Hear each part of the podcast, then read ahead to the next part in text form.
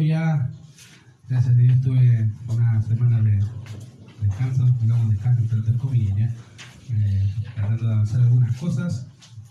Así que aquí estamos ya de vuelta, Dios mediante, con más ganas de avanzar, de seguir, y la idea es seguir avanzando con nuestro estudio de uh, una, uh, ¿cómo se llama?, armonía de los evangelios. Es interesante notar que ya este, este instante hemos avanzado ya gran parte de, de, lo que es el inicio de la vida del Señor Jesucristo, empezando por lo que es su encarnación. ¿Recuerdan después el anuncio del ángel hacia a, a Zacarías, etcétera, etcétera? De ahí para adelante. Estamos ya en el capítulo 2 de Mateo, donde ya hemos visto de alguna forma cómo el Señor ha guiado la vida de José y su familia concerniente a este pequeño niño que nació en Belén. Ahora, una cosa interesante notar, querido, y, es, y, quiero tomar reflexión obviamente de todo lo que hemos dicho, y es cómo el Señor ha guiado cada cosa eh, o cada circunstancia de la vida del Señor desde sus inicios a que se cumplan las escrituras de lo que de Él decían. Y de eso podemos estar seguros, queridos, que el Señor controla la, la historia. Él controla la historia. Todos los acontecimientos están bajo su poder, bajo su control. Y si hay algo a veces que nos puede causar un poco de temor de las cosas que pueden pasar en el futuro, eh, déjame darte algo de aliento. Dios sabe las cosas, querido.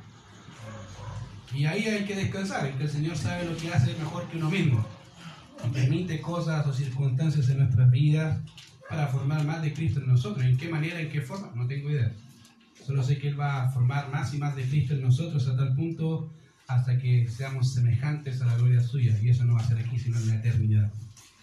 Mientras tanto, vamos conformándonos a la imagen del Señor día a día, como dice el apóstol Pablo. Y también, obviamente, ver cómo el Señor sigue obrando en nosotros. Así que en Mateo capítulo 2 vamos a retomar ahí uh, sobre la matanza de los niños. Dice ahí en Mateo capítulo 2, verso 12, después que partieron ellos, hay que un ángel del Señor apareció en sueños a José y dijo, levántate y toma al niño y a su madre, y huye a Egipto y permanece allá hasta que yo te diga, porque acontecerá que Herodes buscará al niño para matarlo. Y él despertando tomó de noche al niño y a su madre y se fue a Egipto y estuvo allá hasta la muerte de Herodes, para que se cumpliese lo que dijo el Señor por medio del profeta cuando dijo, de Egipto llamé a mi hijo. Verso 16. Herodes entonces cuando se vio burlado por los magos, se enojó mucho y mandó matar a todos los niños menores de dos años que había en Belén y en todos sus alrededores conforme al tiempo que había inquirido de los magos. Entonces se cumplió lo que fue dicho por el profeta Jeremías. Ahora, es interesante notar que Mateo lo que hace es siempre tratar de respaldar lo que dice o los acontecimientos de la vida del Señor con las profecías, básicamente con lo que dijeron los profetas. Ahora, Jeremías es uno de los profetas uh, que cubrió gran parte de la historia de Israel. De hecho, aproximadamente cubrió unos 50 años. Tuvo unos 50 años de ministerio, siendo un muchacho. Muchas personas cuando leen Jeremías dicen, vaya, de haber sido, no sé, un adulto, maduro, 40 años, ¿no, querido? Jeremías era un muchacho, más o menos 20 años, empezó su ministerio. Dice, oh, en realidad es bastante joven, sí, a esa edad, más o menos algunos dicen un poquito menos, un poquito más, pero esa es la idea, más o menos jovencito. Y siendo muchacho y también sacerdote, tuvo que ver la disciplina de Dios sobre la nación con mano fuerte. Tuvo que ver cómo Dios disciplinó a la nación de Israel uh, demasiado duro por el pecado de la nación. De hecho, ya para el año 626, Nabopolassar toma lo que es Babilonia, la conquista, mientras que por otro lado Asur cae ante los medos en el 614. O sea, hay una, en todo el contexto de Jeremías hay una conquista de tierras de allí para acá, entre los babilonios, los medos, que después se juntan con los persas, ¿ya? y así empieza la conquista de las naciones. Y en medio de eso está Israel. Entonces imagínense ya en el año 626, como les dije, Nabopolassar toma Babilonia, por otro lado tenemos Asur, que cae ante los medos en el 614 y se establece una alianza entre los medos y los persas. Ahí, en el mismo 614 se establece, uh, perdón, en el 612 se establece, se establece, una alianza entre los medos y los persas. Uh, mientras que por otro lado los asirios invaden Arán y la conquistan hasta cierto punto, pero los babilonios ganan la batalla. Se meten los babilonios ahí, hasta ahí llegaron los, ah, los ah, en este caso, y ya en el año 605 muere uno de los reyes más importantes de la nación de Israel, diría uno de los más destacados, y creo que la gran mayoría que ha leído por lo menos algo de los reyes de Israel lo va a reconocer, que es Josías, el gran rey Josías. Uno de los reyes más piadosos que tuvo la nación, que murió en manos de Necao, emperador de Egipto. Pues imagínense, tenemos por un lado batallas, tenemos a este rey Josías que muere en manos de Necao, y en el 609, 4, básicamente en el 609, obviamente cae Egipto bajo la mano de Babilonia. Entonces los babilonios empiezan a conquistar, a conquistar, a conquistar más y más, hasta que llegan a Jerusalén en el 609 y ahí empieza la masacre eh, en Babilonia, en Israel. Se dice que en el 609 fue el primer grupo que se fue, en realidad es histórico, el primer grupo que se fue de cautiverio fueron en el 609 que fueron gran parte de la nación de Israel, dentro de los cuales había un pequeño, un jovencito. tenemos uno de sus libros, llamado Daniel. Y ahí está Daniel. cuando leen Daniel, Daniel cubre gran, gran parte de la historia también. Pero él salió de su nación en el 609 bajo el gobierno babilonio y después del gobierno medo-persa. Entonces, todo eso, básicamente, todo este trajín de guerras, de conquistas y de disciplina tuvo que vivir Jeremías. Como mismo tiempo tuvo que lidiar, querido, con el pecado de su pueblo y hablarles del juicio de Dios sobre ellos una y otra y otra vez. Uh, a tal manera que por eso muchos autores le llaman a Jeremías el profeta llorando. Y es, creo que bastante bien puesto el nombre porque van a ver al hombre, a este muchacho adulto, la masacre que hacen con donación, literal. Si has leído las lamentaciones o el libro de lamentaciones de Jeremías, vas a notar que él vio cómo mataban a los bebés, cómo mataban a los adultos, a los ancianos, hacían literalmente una masacre. Él tuvo que ver todo eso, todo, de principio a fin. Entonces, al ver eso, sin duda, como un hombre que ama a su nación no va a llorar, al ver las circunstancias que llevó a la nación su pecado, como Dios diciéndoles una y otra vez, cambien, arrepiéntanse, no se volvieron. Y lo que hace Jeremías es tratar de decir a la nación, no hagan eso, Dios quiere otra cosa, y no tomaron en cuenta a Jeremías, y tú lloró muchas veces por la nación, por eso se le llama así, el profeta lloró por el lamento que este tenía por el pecado de la nación hacia Dios y también por las consecuencias de ese pecado. Entonces, fíjese que es interesante que Mateo cita a este profeta Jeremías, cuando dice en el verso 17, entonces se cumplió lo que fue dicho por el profeta Jeremías. Entonces ahí está, va a establecer una fuente, su fuente Jeremías. Y ahí está, Obviamente Mateo utiliza las escrituras para marcar o dejar registrado lo que acaba de ocurrir en cuanto a la masacre que pasó en Belén. ¿Se acuerdan? Recién vimos y vimos que Herodes mandó a matar a todos los niños menores de dos años. Masacre. Literal. Y él al ver eso, Mateo al registrar esa masacre, se acuerda, guiado por el Espíritu Santo, de esto que dice Jeremías, en Jeremías capítulo 31, verso 15 dice ahí en, ese texto, en Jeremías dice, así ha dicho Jehová, voz fue ida en Ramá, llanto y llora amargo, Raquel que lamenta por sus hijos y no quiso ser consolada acerca de sus hijos porque perecieron. Y Mateo tomando eso mismo que dice Jeremías, lo cita. Y obviamente la pregunta es, ¿por qué lo cita? ¿Cierto? O, o, cómo es que Mateo está utilizando este acontecimiento que relata Jeremías en su libro para después él ocuparlo. ¿Qué, ¿Qué, está pensando Mateo? ¿Cómo lo está utilizando? Obviamente, para contestar esa pregunta tenemos que irnos a Jeremías y entender un poco el contexto de Jeremías. Así que si tienen su Biblia ahí, vamos a Jeremías, a un poco a estudiar ahí Jeremías capítulo 31, verso 15.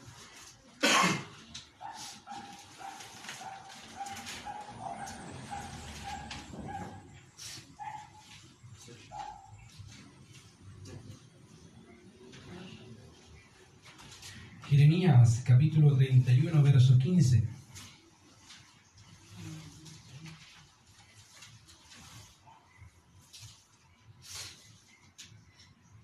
Dice así, así ha dicho Jehová, vos fueran Ramá, llanto y lloro amargo, Raquel y lamenta por sus hijos y no quiso ser consolada acerca de sus hijos porque perecieron. Verso 16, así ha dicho Jehová, reprime del llanto tu voz y de las lágrimas tus ojos, porque salario hay para tu trabajo, dice Jehová, y volverán de la tierra del enemigo. Esperanza hay también para tu porvenir, dice Jehová, los hijos volverán a su propia tierra. Ahora, ¿se acuerdan de que les dije que había estaban conquistando alrededor. Y Jeremías está en ese periodo en que la nación de Israel empieza a ser cautiva por Babilonia y se van. Entonces, aparte de ver la masacre, tiene que ver como muchos de ellos que fueron conquistados se tuvieron que ir de su tierra, de la tierra prometida, como dije, por tema del pecado de la nación. Y la pregunta es, ¿cómo, ¿a qué se refieren? En este caso, Mateo. Bueno, Vamos a empezar a ver un poco acá, dice, perdón, Lucas, Juan, a Jeremías, dice acá, vos en Ramá. Ahora, Ramá era un pueblo ubicado en unos, a unos 10 kilómetros al norte de Jerusalén, ¿ya?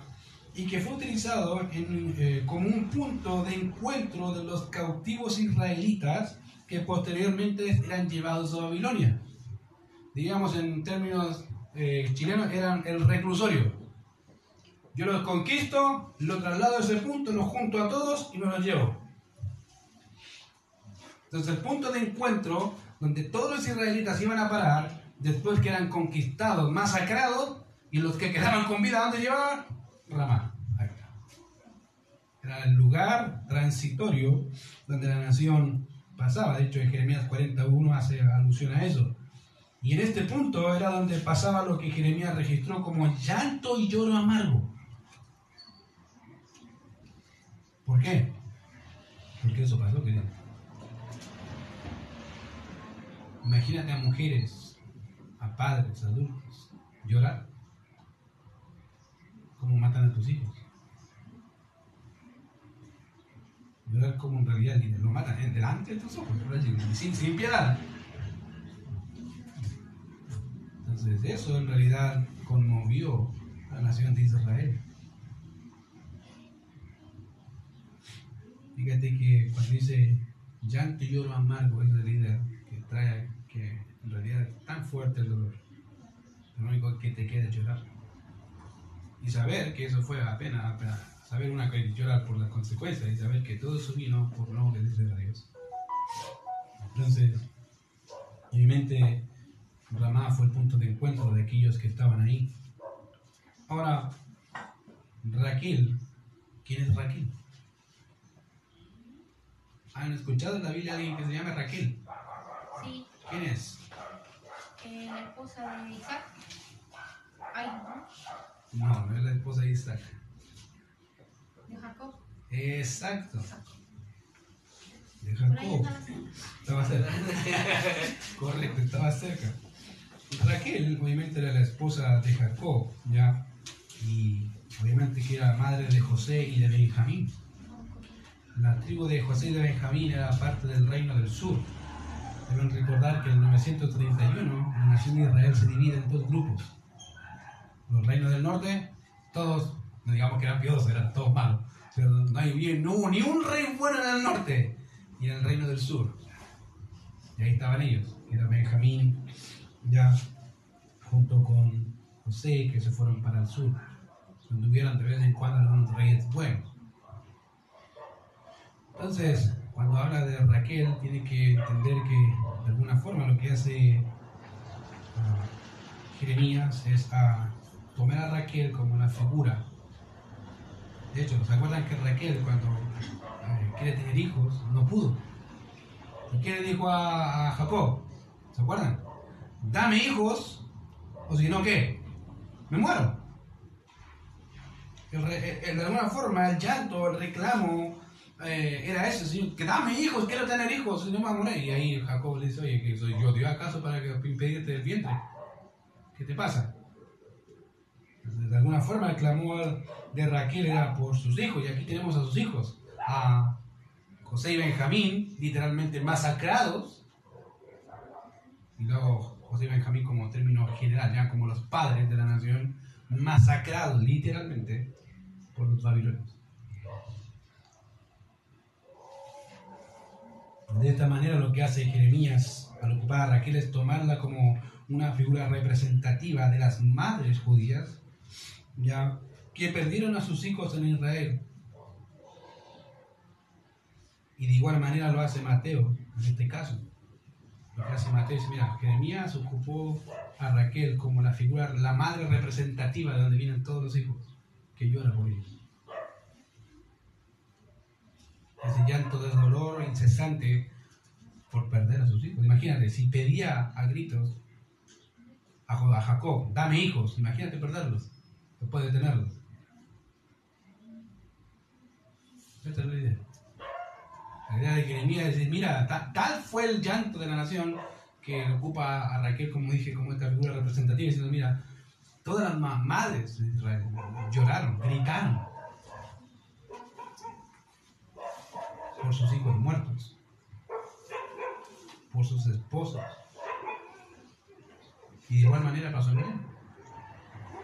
Lo que hace Mateo es ocupar la misma forma que Jeremías lo hace para dar a conocer el lamento de las madres por la masacre cometida en Belén. Literal. Imagínate que una madre tenga un niño de dos meses, tres meses, te la quiten de los brazos y te maten al niño enfrente tuyo. ¿Qué haces? Llorar y gritar, ¿qué más vas a hacer? Morirte, querer morirte, porque no te van a matar, porque tú no eres el tema, el tema de los niños. Entonces, esa es la idea, porque Mateo ocupa a Jeremías, ocupando a este hombre como eh, una forma representativa para decir, mira, así como pasó en ese tiempo con las madres que perdieron a sus hijos por los babilonios, así también Belén, las madres gritaron de dolor al ver a sus hijos abiertos literalmente por la navaja. obviamente, eso movió el corazón de las madres y lo que hace Mateo registrar básicamente de forma viva el acontecimiento de ese caso. Ahora, aunque esto fue un momento que produjo un profundo dolor sobre Raquel, comillas, de forma representativa, también vemos la esperanza que el Señor le da a la nación. Fíjate, cuando lees el versículo de Jeremías capítulo 31, versos 16 y 17, dice, así ha dicho Jehová, reprime del llanto tu voz y de las lágrimas tus ojos porque salario hay, o sea, paga. Yo voy a pagar. Hay para tu trabajo, dice Jehová, y volverán de la tierra del enemigo. Esperanza hay también para tu porvenir, dice Jehová, y los hijos volverán a su propia tierra. ¿Qué les dice? A pesar de tu llanto, yo los voy a traer de vuelta. Van a, van a volver a su tierra. No me he olvidado de ustedes. En otras palabras, un día Israel, querido, volverá a ser, va, a volver a, tener su tierra, toda su tierra. No el pedazo de, tierra que tiene nada, toda su tierra. Y dejará ser un, van a dejar de ser cautivos del pecado y un día todo Israel será salvo. Van a ser salvos. Ya no va a haber no más llanto, ni dolor, ni sufrimiento para la nación. Queridos, hay una nación que ha sufrido y que ha permanecido y es Israel. La nación, queridos, ahí ve las páginas de ellos, han sufrido un montón. E incluso por el solo hecho de ser israelitas, muchos les, les tienen odio por ser israelitas. No porque hayan hecho algo malo, por ser solamente israelitas. Querido, la nación de Israel un día, gracias a Dios, va a volver a su tierra, va a tener toda su tierra. Van a tener un rey que los guiará y van a tener lo que Dios les prometió una vez y para siempre. Y se acabó. Y eso es bueno, porque si bien hay llanto, y hubo un día, y hubo llanto, y habrá llanto, Dios promete un día y ya se acabó el llanto. Además. Entonces, obviamente la vez anterior estuvimos hablando de una, una, una huida esperada, ¿se acuerdan? Estábamos hablando de la masacre o de estas ah, huida que tuvo José junto a su familia. Y pusimos nuestro primer punto, una huida esperada y después una muerte anunciada. ¿Por qué? Obviamente era- había sido anunciada por Ángel que Herodes material obviamente iría a matar al niño. Y nos toca ver nuestro último punto, que es una vuelta esperada, y en realidad era esperada por José y por su familia, que es un texto que nos corresponde ahora. Verso 19 dice, pero después de muerto Herodes, he aquí un ángel del Señor apareció en sueños a José en Egipto. Después de la muerte de Herodes, querido, José podría volver a su ciudad. Recuérdense que Nazaret era la ciudad eh, de ellos, ¿ya? Eh, y podría volver a su ciudad sabiendo que la integridad de- del Señor estaría a salvo. Y es bueno. De hecho, el historiador Flavio Josefo nos relata el tipo de muerte que tuvo Herodes. Mira lo que dice él. Hablando de Herodes, dice, murió de esto, entrañas ulceradas, órganos podridos y llenos de gusanos. Así murió. Ah, No sé si te, te anima mucho eso, pero así murió. Ah, Si si has sentido un poco de dolor, imagínate ser comido por gusanos mientras estás con vida. Ay, eh, en ese tiempo no había los tratamientos que hay actual, ¿cierto? Ah, te lo sacamos y hay medicamentos. No, no, no, fíjate, no hay eso, no existe. De hecho, fíjate, por eso dice, murió de esto, entrañas ulceradas, órganos podridos y llenos de gusanos, constantes convulsiones, aliento fétido y ni medicamentos ni baños calientes lo pudieron recobrar. O sea, no había forma.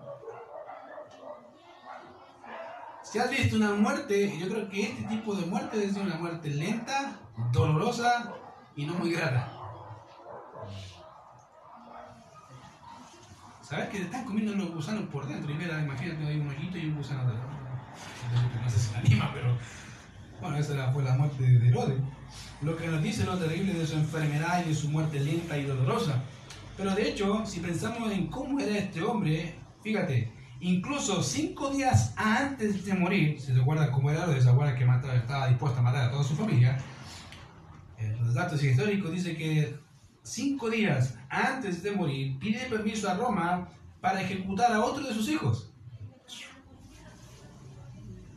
llamados Antípato, Antípatro, por las intrigas que él tenía en contra de su padre. O sea, ¿qué quería hacer? Antes, antes de morirme yo, te mueres tú.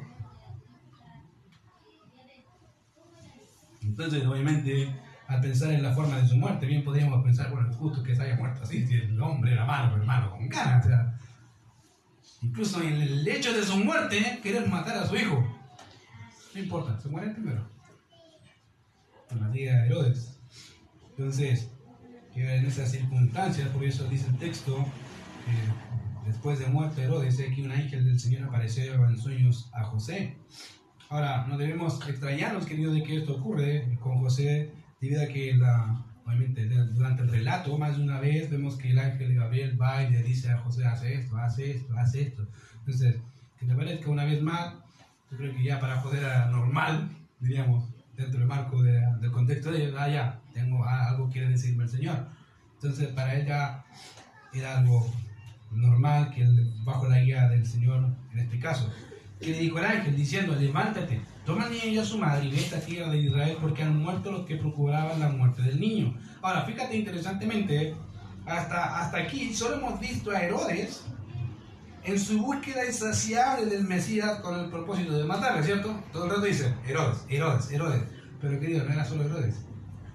De cómo, no, no era solo Herodes. De hecho, Mateo nos dice que Herodes no era el único que buscaba con esta intención. De hecho, si leemos bien el texto, dice el mensaje, de, básicamente del ángel a José, dice, han muerto los que procuraban. Plural. Herodes no era el único. ¿Ya? O los que buscaban la muerte del niño. Y como dije, la palabra ahí, procurar, no está en singular, está en plural. Herodes, querido, no era el único con este sentido de querer matar al Mesías, ya que, o que lo buscaba con ese fin, sino que era el que lo hacía con más vehemencia e intensidad. Siempre hay uno que destaca, y Herodes destacaba por lejos. pero no era el único. Que se veía hambriento de poder. Y al saber de este Mesías de Israel, iba a conquistar el mundo, ¿tú crees que los demás no iban a reaccionar? Van a reaccionar. Querido, cuando la gente se topa con el Mesías, y lo digo en el contexto nuestro, van a reaccionar, sea para bien o sea para mal. Cuando tú les prediques el Evangelio, van a reaccionar, sea para bien o sea para mal. Pero van a reaccionar, no van a ser neutros. Cuando la gente te dice, no, lo voy a pensar, ya dijo que no, no le interesa. Porque eso de pensar sea molesto. Cuando éramos muy diríamos, no, si lo voy a pensar, no lo pensamos. En realidad era para sacar, uh, para sacar el rap, salir rápido del tema, ¿cierto? Y ya, ya no se lo va a pensar, no, sí, está bueno, está bueno, ya. Y después pescáis el folletito, lo guardáis en el pantalón, y después todo arrugado, ah, me dio, y lo botáis a dónde? Basura, ahí quedó. No lo pensaste, era para salir, entonces literalmente le estás diciendo que no ha ido. Entonces siempre hay una reacción, o positiva o negativa, no hay neutros, querido. Y el caso, acá vemos que en realidad en el caso de estos gobernantes, el hecho de saber de un Mesías tradujo una reacción negativa, en este caso querían matarlo. Herodes, como dije, era el que lo hacía con mayor intensidad, pero no era el único. Por otro lado, si vemos la instrucción de nuevo del ángel, no, no le dice, vayan a esta ciudad o a esta otra ciudad, no, dice, vaya, sale, vuelve, vuelve a Israel. Pregunta típica que siempre hacemos ya, ya, ¿qué parte? Ya, uno a Israel, ya, bueno, ¿para qué parte? de Israel, no dice ninguna parte en particular. ya entonces, obviamente la instrucción del ángel era, levántate, toma al niño y a su madre y vete a tierra de Israel. Lo cual es bastante, bastante abierta el mandato, no dice qué ciudad particular. Entonces, ¿qué hizo José? Entonces dice el texto, se levantó y tomó al niño y a su madre y vino a tierra de Israel. Ahora, como ya he mencionado, querido, en algunas ocasiones, lo poco que tenemos acerca de José, porque no es mucho, digamos, no es tan extenso como otros personajes de la Biblia, lo poco que tenemos en las escrituras de este hombre uh, nos, nos, permite ver el hombre piadoso que es José. Empezando desde el que aparece en la historia, por lo menos en las escrituras vemos un hombre, vemos un hombre que quería hacer la voluntad de Dios estaba dispuesto incluso en contra de las propias circunstancias y su contexto. Quería hacer la voluntad de Dios. Incluso pensando en dejar a su esposa secretamente. Quiso hacer la voluntad de Dios. Cuando vemos a, ah, vemos a José, vemos un hombre con esa intención y esa es otra de las ocasiones en donde obviamente en obediencia al mensaje de Dios vuelve a su tierra. No lo pone en duda. Si te fijas, José da dando pasos y pasos mientras obviamente uh, el Señor obra en la vida de José y de su familia. Ahora, algo interesante, querido, que quiero mencionarte tiene que ver con eso. Que José no sabía todas las circunstancias. No tenía idea. Y es algo que tampoco tenemos idea nosotros. Eh, José era un hombre igual que todos. Tenía sus temores, tenía sus luchas, tenía sus pecados, pero aún así estaba dispuesto a hacer la voluntad de Dios. Entonces eso nos pone en alerta a nosotros como ah, hombres modernos de alguna forma, porque si este hombre teniendo menos, diría menos Biblia, literal, porque tiene solamente el Antiguo Testamento, estaba dispuesto a ser obediente a Dios. ¿Cuánto más nosotros que tenemos todo el mensaje de Dios? Tenemos todo. Lo que Dios quiere que hagamos, lo que Dios quiere que, uh, que pensemos, lo tenemos ahí en las escrituras. Entonces, eso debe motivarnos que si este hombre teniendo lo que tenía era obediente, cuánto más nosotros en saber lo que el Señor quiere de nuestras vidas. Ahora, fíjate lo que pasó ahí en el verso 22. Pero yendo que Arquelao reinaba en Judea en lugar de Herodes su padre, tuvo temor de ir allá. Ahora, ¿por qué tuvo temor de ir allá? Bueno, Arquelao fue hijo de Herodes el Grande con, la, con una mujer samaritana llamada Maltaque y fue etnarca de Judea, Idumea y Samaria. Y al igual que su padre, gozaba de una fama similar. Como dice de tal palo de la tía, el hijo no se quedaba atrás. Era parecido al, papia, al papito. Súper tierno, en este caso. Eh, de hecho, se cuenta ah, que en una Pascua, donde empezaron una insurrección por parte de la nación de Israel, obviamente no, no fueron todos, pero sí fue un pequeño grupo, Arquelao mató a 3.000 judíos, muchos de los cuales no tenían nada que ver con la insurrección. Pues imagínate escuchar, no, si vamos para allá, ¿quién reina? Arquelao, ah, ya, no hay otro lado. Para cualquier persona judía que sabía que Arquelao reinaba, estaba bajo su control Judea y Samaria, era, era peligroso. Sabían cómo era. Sabían qué hombre era. Entonces, obviamente, José, al saber, como dice ahí, oyendo que Arquelao reinaba en Judea, en lugar de lo de su padre, ¿qué hizo? Tuvo miedo. Obvio, si, lo, si el papá era malo, este va por la misma, o sea, es capaz de matarnos. De arrasar. Ya lo vimos.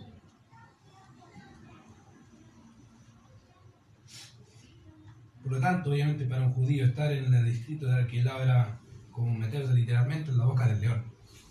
Y cualquier persona que tendría él, no, a lo mejor no, hay otro lado más, más seguro. Obviamente eso era lo que produjo que José tuviera temor de ir allá. Entonces, fíjate qué pasa. Pero, contraste. Pero, avisado por revelación en sueño, se fue a la región de Galilea. ¿Quién le avisó? el ángel. Ahora, con esto quiero que notemos algo, querido, que ha ocurrido en todo lo que hemos estado estudiando. Y es que la narrativa en donde José avanza como líder de la familia nos muestra cómo Dios guía a la familia a través de las circunstancias y la historia por un hombre. José. Fíjate que siempre dice José, hace esto. José, saca a la familia. José, anda para allá. ¿Qué hace José? Pesca dos y va, hace, mueve. Entonces, en estricto rigor, vemos un patrón que es interesante notar, querido, que es el hombre es la cabeza de la familia. Y eso lo vemos desde Génesis. Y Dios lo respeta. No es que cambie, sino ahora no aburrir al hombre, vamos a tratar con las mujeres. No, no, no, no. Dice, ok, yo trato con los hombres. ¿Cuándo trata con las mujeres? Cuando los hombres, en buen chileno, no, no, se ponen los pantalones dice, ok, no quieren ponerse los pantalones, levanta una mujer. Para que les dé vergüenza ustedes no reaccionan, levanta una mujer. Y lo vemos en la historia de Israel que pasó. ¿Se acuerdan qué caso tenemos en la Biblia de una mujer que era profetisa? Débora.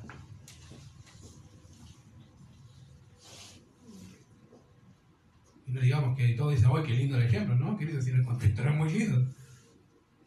Dios tuvo que levantar a una mujer porque los hombres no tenían los pantalones bien puestos. Hasta el punto ¿Se acuerdan que Dios le dijo al hombre, ve para allá y va a conquistar la tierra? No, no voy a ver si Débora no va conmigo. Era cobarde, va encima. Ya, si tú no vas conmigo, yo no voy. ¿Y qué le dijo Débora? Bueno, entonces la gloria no va, a ser tú y va a ser una mujer. Va a decirle para que te avergüences, por no creerle a Dios. Querido, Dios trata con los hombres.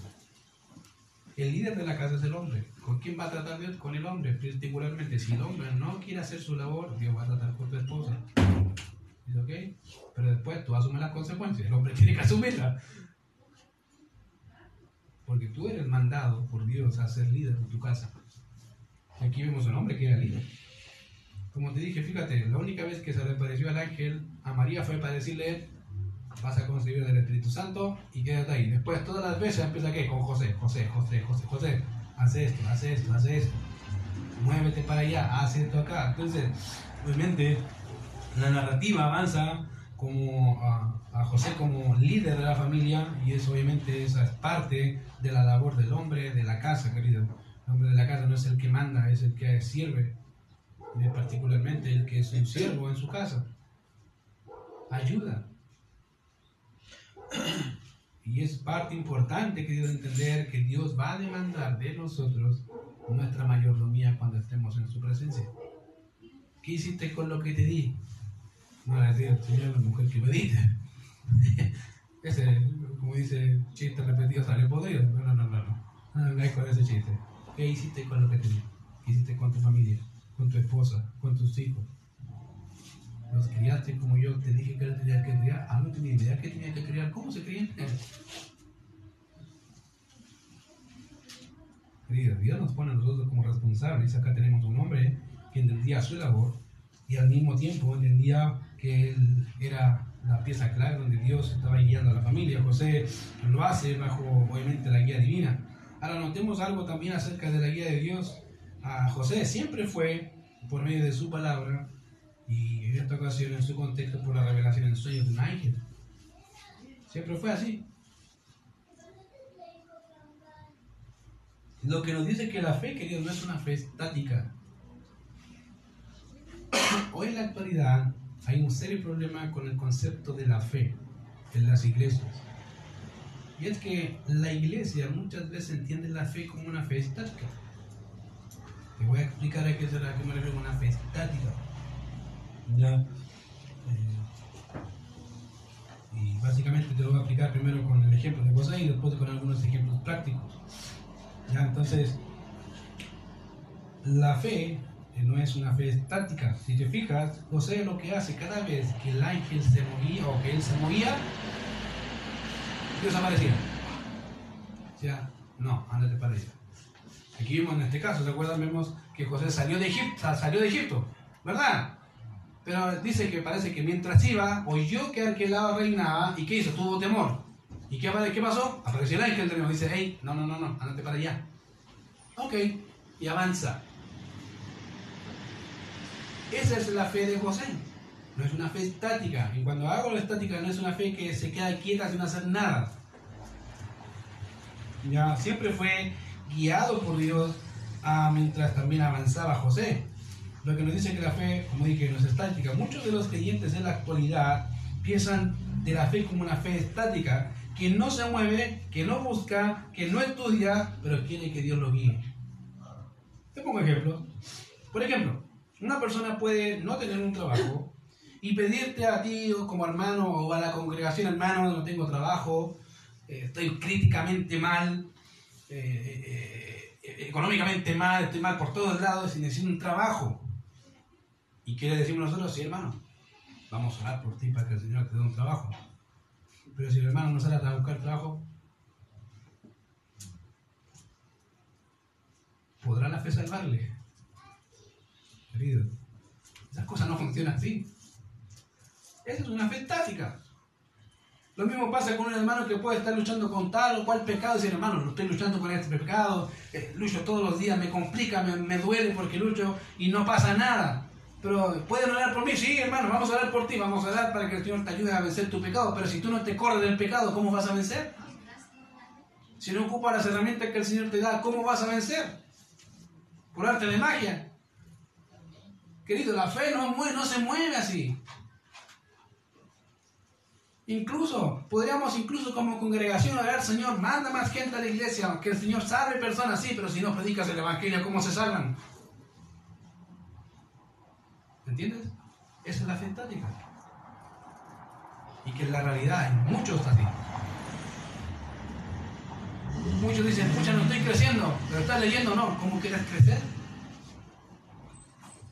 Me siento mal porque no sé, veo que veo, como que siento que Dios no me oye, pero oye, si no tienes vida, vida con Dios, ¿cómo quieres saber que Dios te oye? Dios te oye, pero muévete, lee, estudia, medita, ora, eso. Se supone que es obvio.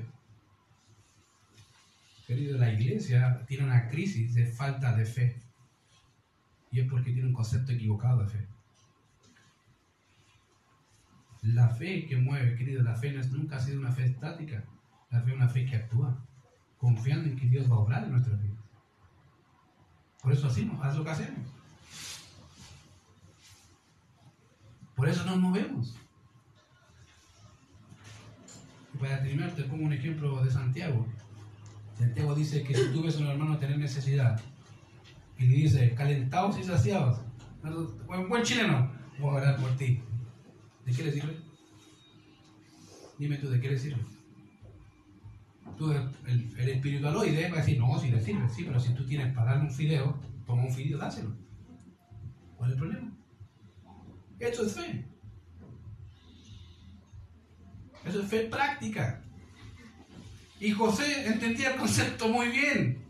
José caminaba y sabía que Dios lo estaba guiando. Y cuando tuvo miedo o algo, sabía que Dios le iba a decir algo. Y ahí tenemos el caso. Dijo, ándate para allá, haz esto acá, muévete para allá. Querido, la fe no es una fe que ora ese Señor, que venga el ángel Miguel, a Gabriel y todos los ángeles que tengáis para que me muevan a mí. Dios dice, pero si ya te he dicho una y otra y otra vez y no quieres moverte, ¿qué más quieres? ¿Y cuándo me dijiste? Querido, el problema de la iglesia de la actualidad es que no entiende la fe. O la entiende mal. La fe, querido, es algo que vemos todos los días. Todos los días actuamos y vivimos por fe. Y el problema es que aún así pensamos que la fe es, es así como les mencioné, como que lloro y casi prácticamente no tengo que hacer nada. No, querido, tienes que actuar y confiar en que el Señor va a obrar. Y si te cierra la puerta, bueno, gracias Señor, vamos por otro lado. ¿Qué, qué quieres tú? Sigo orando. Y mientras oro, sigo moviéndome. Querido, Dios nunca utilizó gente, digamos, eh, espiritualmente vaga. Fíjate que a todos los que Dios llamó siempre estaban haciendo algo. Siempre. A Pedro lo llamaba de dónde? ¿Qué estaba haciendo? Trabajando. Haciendo su labor. Como cualquier otro hombre. Y al mismo tiempo entendiendo cuál es su labor como esposo, como sacerdote de casa. Así lo llamó. Lo mismo pasó con Juan, lo mismo pasó con Mateo, pasó, con todos pasó igual. ¿Por qué? Querido, Dios no llama a gente espiritualmente paga. Ve gente que necesita y sabe que necesita de Él y que en realidad van a obrar para que el Señor obre en sus vidas. Vamos a ver Mateo, ¿cierto? Publicano. Ahí estaba contando sus moneditas hasta que apareció el Salvador y dice, aquí, aquí está, listo. Dice que ese día fue a su casa, Señor, si debo algo a alguien, lo de- lo devuelvo, no me interesa. Fe práctica. Querido, la fe, vuelvo a decirte, no es algo estático. Si estás pensando que la fe es así, estás equivocado. La fe no es así. La fe se mueve. Y si te cierran la puerta, gracias a Dios. ¿Para dónde vamos ahora? Y te puedo seguir citando textos y textos y pasajes de personajes de la Biblia que hicieron exactamente lo mismo. Pablo es uno también de los destacados. Cuando quiso ir a una ciudad, dice la Biblia que el Espíritu se lo prohibió. ¿Y qué hizo? Ah, pues ya me quedo aquí sentado esperando que me diga mande. No, no. ¿Vamos para allá? No. ¿Vamos para allá? Sí, ahí sí. Ah, ahí va, vamos. Pero Pablo siempre se movía y mientras se movía, Dios le iba guiando a donde él quería que hiciera lo que hiciera, lo que tenía que hacer. Así es la fe, querido. Aquellos que se detienen van a retroceder. Aquí no es que te quedas parado, aquí retrocedes o avanzas. Y el problema, como dije, es que la iglesia ha malentendido el concepto de la fe. Como esa fe que me siento y casi tiene que venir a la carga Miguel y el Gabriel juntos para decirme, muere. No, querido. Basta con que el Señor te diga, haz esto, ok, vamos. Y el problema de nosotros es que decimos, y Señor, ¿y por qué? Que no veo nada, Señor. ¿Me estás creyendo o no me crees? Sí, muévete. Bueno, ahí está la lucha. Bueno, la fe, como dije, no es una fe estática, es una fe que se mueve confiando en la guía del Señor expresada en su palabra, como dije aquí parte. Y en nuestro texto tenemos un claro ejemplo de eso. Vemos cómo José no solo era guiador, era guiado a salir de Egipto y volver a Israel, sino que cuando salió, Dios guió nuevamente a José para que no solo hiciera la voluntad de Dios, sino para que cumpliera lo que las escrituras mencionaban en el Antiguo Testamento, o habían dicho. Mejor dicho, lo que se había dicho acerca del Mesías. Ahora, fíjate, una cosa es que el Señor está guiando a José y otra cosa es que mientras los guía se va cumpliendo lo que el Señor había dicho acerca del Mesías al mismo tiempo. Interesante. Fíjate, no solamente está guiando a José en sus circunstancias, sino que está guiando a José en las circunstancias para cumplir su palabra. Al pie de la letra. ¿Cuál era su palabra? Mira lo que dice ahí. Ah, en el texto dice ahí dice que vino a Galilea y vino y habitó en la ciudad que se llama Nazaret. ¿Se acuerdan? Ahí está. Ahora, esa localidad, Nazaret, está ubicada básicamente en un valle alto entre los cerros más meridionales de la cadena del Líbano, básicamente Galilea. Ahora, para que entiendan un poco el concepto de Galilea, es o, ahí había, dos, se llamaba la Galilea Baja y Galilea Alta. Pero no es porque sea más grande que una que la otra, sino que era por las montañas. Galilea era una, un cerro, un cordón de cerro montañoso. Entonces, entre más alto era porque las montañas eran más grandes y abajo era, era obviamente más habitable, no que no había montañas. ¿Ya? Entonces era así. La base del valle, donde estaba Nazaret, ya eh, era unos 370 metros sobre el nivel del mar. ¿ya? Y es probable que por esa ubicación era su nombre. Su nombre Nazaret significa atalaya. ¿Se acuerdan de la atalaya? Que viene de la altura. Eh, por eso mismo, Nazaret significa eso, porque lo más seguro es que estaba en una planicie en las alturas. ¿ya? Si bien no es mencionada ni por Josefo, que es el historiador judío de la época, ni por los libros apócrifos, ni en el Talmud judío, la única mención que se tiene de esa localidad que encontramos es en las páginas de la Biblia del Nuevo Testamento, ni siquiera en el Antiguo Testamento aparece. Dice, ¿de verdad? Sí, busca. No aparece Nazaret en el Antiguo Testamento, solo aparece aquí, en Mateo. Ahora, dice, ah, mira, interesante. Sí, interesante. Lo más interesante es por qué dice Mateo, más abajo, como fue dicho por los profetas. ¿Qué profetas? Si no aparecen en el Antiguo Testamento. Buena pregunta. Se la dejo para la casa. No, vamos a responderla acá. Ya. Como dije, no he mencionado en el Antiguo Testamento ni por Josefo ni por ninguno de ellos. De hecho, la única mención que se tiene de esa localidad es en el Nuevo Testamento. Aunque esto podría obviamente ser un tema de conflicto para algunos, la referencia más judía, más antigua, es la que se encontró en la excavación en Cesarea en el año 1962, ¿ya? y que dice que la, la, menciona como uno de los lugares en Galilea a la que emigraron miembros de los 24 cursos sacerdotales después de la fundación de Aelia Capitolina en el 135 después de la era cristiana, fíjate. Ahí ahí, más o menos era es el documento. Ahora bien, algunos escritores o autores han tratado de relacionar la palabra Nazaret con la palabra vástago en Isaías 11.1 o el, renuevo de Isaí, de Isaías 53.2 ya hacen un tema etimológico ahí reo medio, bueno pero en realidad no hay una base sustentable fiable de que Nazaret venga de esa raíz eh, que aparece como vástago en el libros no tiene base propia ya, aunque algunos quieren ligarla. Ahora, la, la, pregunta entonces surge, y el problema surge, como dije, ¿por qué Mateo dice que para que se cumpliese lo que fue dicho por los profetas? ¿Qué profetas? Si no aparece en el Antiguo Testamento, ¿qué profetas está hablando Mateo? O sea, básicamente, como dije, Mateo es el único que cita esto y ya, pero en el Antiguo Testamento no hay ni uno que mencione Nazaret. Por eso, ¿se acuerdan que hay uno que dice, de Nazaret puede salir algo bueno? Porque entendía perfectamente eso, era Nazaret.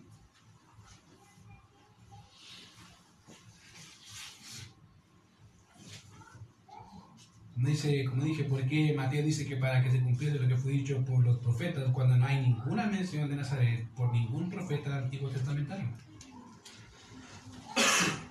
Ahora, voy a contestarte la pregunta. Ahora, hay que notar que algunas referencias con respecto a algunas profecías que se sabía en el contexto judío ah, eran habituales. Por ejemplo, podemos mencionar el caso que se menciona, que menciona Judas acerca del libro de Enoch. ¿Se acuerdan?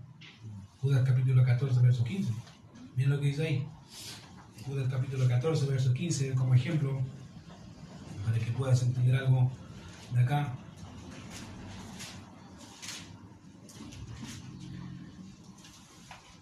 Mira, dice ahí, Judas capítulo 14, ah, ah, capítulo 1, verso 14 15. Después dice, de eso también profetizó Enoch.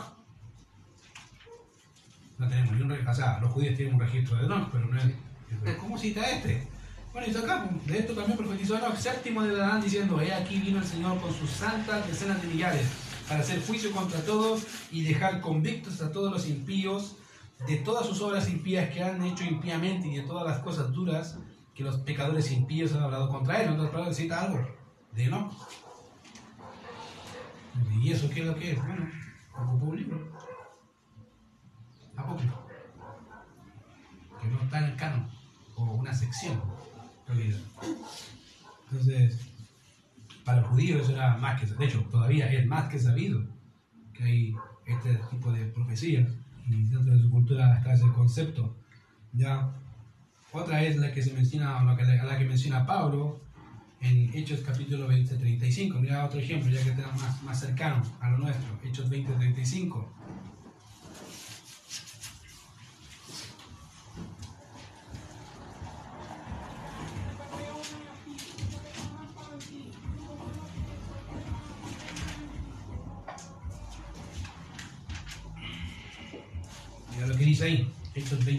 20, 35. En todo os he enseñado que trabajando así se debe ayudar a los que necesitados y recordar las palabras del Señor Jesús. ¿Qué dijo el Señor Jesús? Más bienaventurado es que dar que recibir. ¿A dónde le dijo el Señor? ¿En qué texto? No hay ninguno. Los evangelios no dicen nada de eso. Ni Mateo, ni Marcos, ni Lucas, ni Juan no dicen nada de eso. Entonces dice, así como fue dicho, ¿por qué? Pero el Señor Jesús lo dijo. ¿A cuándo lo dijo? Mateo no lo registra ni Marcos, ni Lucas, ni Juan tampoco. ¿Cómo, cómo sabe el Pablo que eso lo dijo el Señor? Buena pregunta. ¿Te va a ayudar con eso? Recuerda que en Juan 21, 25 dice Juan, si yo tuviera que registrar todo lo que se dijo y lo que se hizo, se llenaría el libro. Querido, dentro del contexto judío hay muchas cosas que se dijeron que no están escritas acá. Y acá tenemos algo que cita Pablo, que dijo el Señor, que no está registrado. Dice, uh, mira, ahora vamos al texto de Mateo para que entiendan. Entonces aquí, aquí quiero llegar con eso, y es que algunas cosas que eran conocimiento común para la nación de Israel, en algunas ocasiones no eran mencionadas por los escritores bíblicos. ¿Ya? Y al parecer, el hecho de que Mateo escribe primero a una audiencia judía, está escribiendo a judíos, ¿ya? y que posiblemente habían escuchado de algunos profetas esta mención del Nazaret, por eso lo que hace a Mateo es citar a estos profetas diciendo, mira, en realidad lo que dijeron ellos se cumple, vendría de Nazaret. Ahora, ¿qué profetas son? No tengo idea porque el texto no dice qué profetas son. Lo que sí dice es que Mateo certifica esa instrucción profética de estos hombres que hablaron acerca del nacimiento del Mesías en Nazaret. ¿Quiénes? Como dije, no, no se mencionan. Entonces, lo que sí podemos entender es que eso era muy conocido, para decir así, por el contexto judío, de que posiblemente el, rey de Israel iba a ser de Nazaret hasta cierto punto. ¿ya? Y obviamente estos, estos, temas así, dentro de la misma nación, uh, se ponía en conflicto en algunos casos, ¿no? habían debates. Entonces, eso pasa en este caso uh, con Mateo. Entonces, por eso dice, para que se cumpla la escritura como fue dicho por los profetas, tendría que ser llamado ¿qué? Nazareno. ¿Ya? Nazareno, lo dije nazareo. Nota con eso, al pie, al pie de la página. Nazareo es un voto judío de nazariato, donde el, el judío hacía un voto ante Dios de no cortarse el cabello, no tomar vino ni sidra, ni nadie que viniera de la vid. Después se cortaba el pelo y lo hacía como olor grato ante el Señor. Es un voto nazareo. Ya cuando ven esas películas de Jesús con el pelo como por acá, así que es largo, a veces por esa, esa, ese Jesús de Nazaret, ¿se acuerdan que siempre lo, el, con el pelo largo? Por ese concepto equivocado de que es nazareo. No, Jesús nunca fue nazareo, fue de nazareno. Los judíos por naturaleza no tienen los pelos tan largos, excepto los que son a los que están prosélitos, que tienen sus cositas, ¿se acuerdan? Las filacterias, la, eso sí, pero generalmente no tienen pelo corto. Si has, visto, has ido a una sinagoga o cerca de personas de sinagoga, vas a notar que tienen el pelo el cabello corto, no lo tienen largo. Porque es deshonroso para ellos tener el pelo más largo. Las mujeres tienen que tener el pelo largo, y es así porque la ley lo dice.